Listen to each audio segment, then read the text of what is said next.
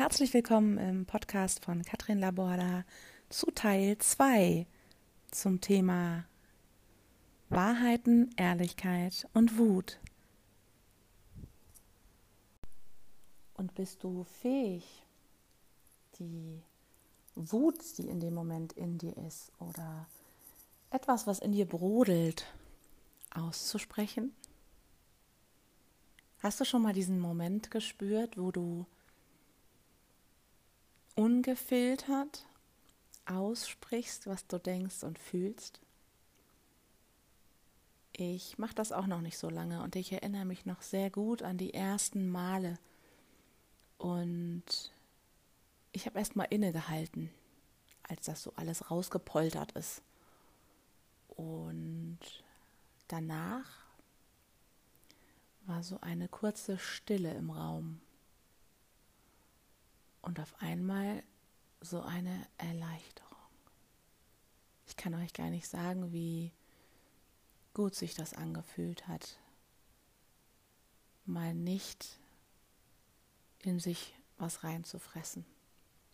Ich bin definitiv niemand, die ähm, in den letzten Jahren alles in sich reingefressen hat. Aber ich habe auch nicht wirklich ausgesprochen, was ich gedacht habe. Und gerade in der Beziehung, ja, in der Beziehung zu deinem Partner, zu deiner Partnerin, wenn die auf Ehrlichkeit beruht, stell dir mal vor, wohin du deine Beziehung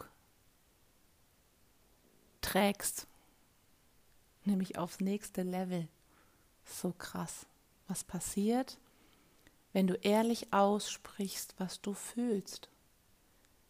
Das ist nicht immer einfach für den anderen, aber wenn ihr euch darauf einigt, beide zueinander ehrlich zu sein und wenn du das Gefühl hast, oh, das könnte jetzt den anderen verletzt haben, dann in, genau in diesem Moment sprich eine Entschuldigung aus und sag, hey, das ist gerade das, was ich gerade gedacht habe.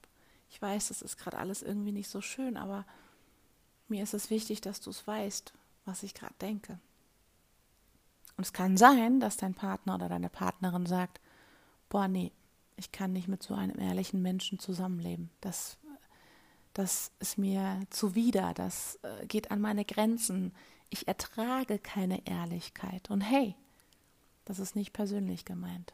Und du kannst dich entscheiden, ob du einfach ehrlich bist und weniger innerlich leidest, weniger Krankheiten hast, weniger Sorgen hast, weniger inneren Druck hast und einfach jeden Moment liebst und lebst oder ob du einfach schweigst und weiterhin in dich reinfrisst.